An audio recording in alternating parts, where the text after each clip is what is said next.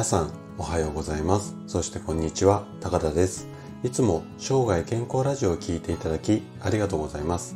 今日はね私も大好きなビールについて話をしていきたいなというふうに思います。でねあのー、ビール好きの方にはちょっと背筋が凍るような話なんですけどもあのビールを飲むと痛風になる。こんな話って聞いたことあると思うんですよねビール好きの方。でもねこれ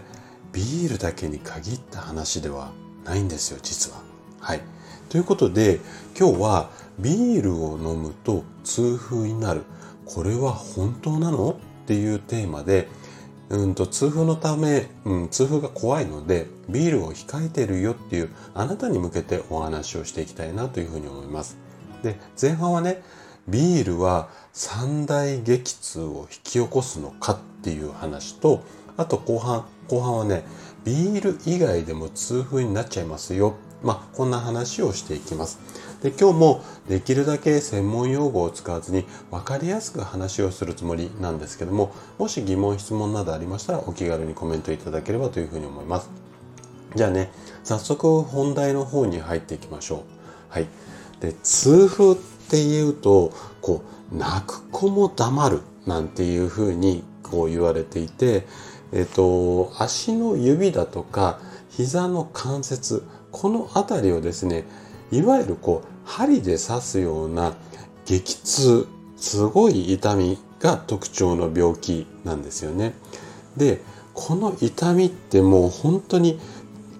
痛風ってえっと痛い風邪って書くんですけども風が吹いてもすごい痛くなるほど痛みが強いよっていう、まあ、意味合いも込めて痛風っていうふうに、うん、まあ命名されたっていうふうには言われてるんですけども。でねこの痛みっていうのは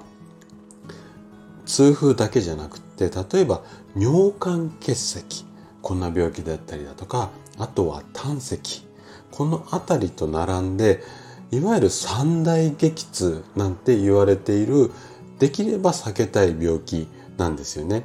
でそんな痛風の原因って言われているのが、まあ、ビールだったりするんですけどもでその、まあ、なんでビールが痛風の原因かっていうふうに、うん、こう思われてるかっていうとビールには大量のプリン体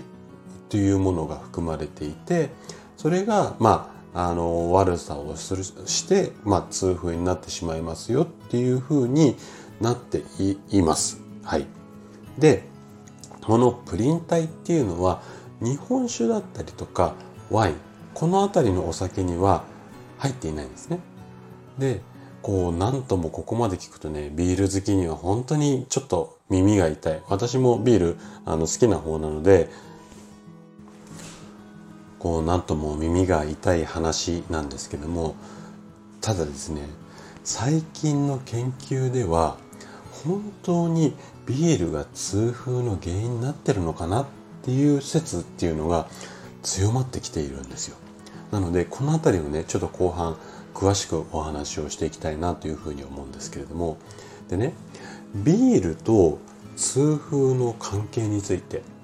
実にねこう興味深い研究データっていうのがあるのでこのこのどんな研究かっていうとうんまあこの辺りねごめんなさい、うんと、どんな研究データかっていうのを紹介していきたいなというふうに思うんですけどもこれね2012年に金沢医科大学というところで行われた研究なんですよ。でどんな研究かっていうと3000人以上の男性を対象にして6年間追跡の調査をしました。うん、3000人を6年間なのでまあまあ大規模な、うんと、調査になるんですけどもでねどんなことを調べたかっていうと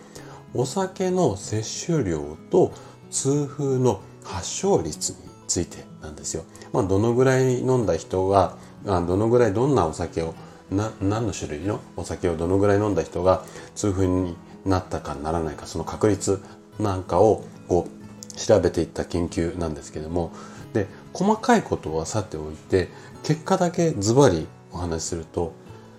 どんなお酒でも大量に飲めば痛風になる。まあこんな結果が出てきたんですよね。で、ビールだろうが日本酒だろうが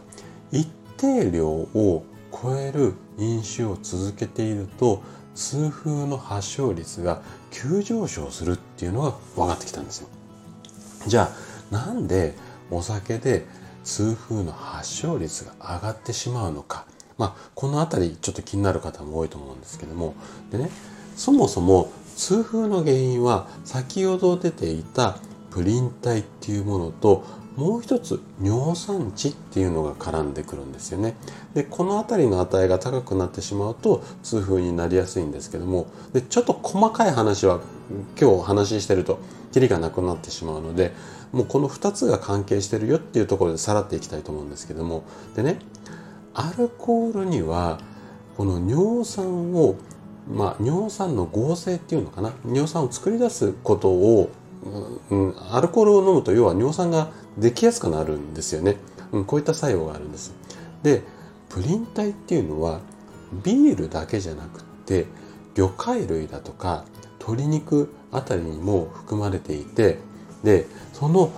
うん、含有量っていうか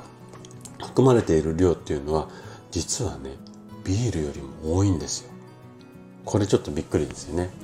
でねこっから分かることは要はビール以外の例えば食事の内容だったりだとかあとは運動不足まあ痛風の方ってちょっとこう滑腹がいいい方が発症するケースが多いのでいわゆるこのまあ平たく言っちゃうと肥満なんですよね。この辺りも痛風と大きく関連してるっていうことなんですよ。なので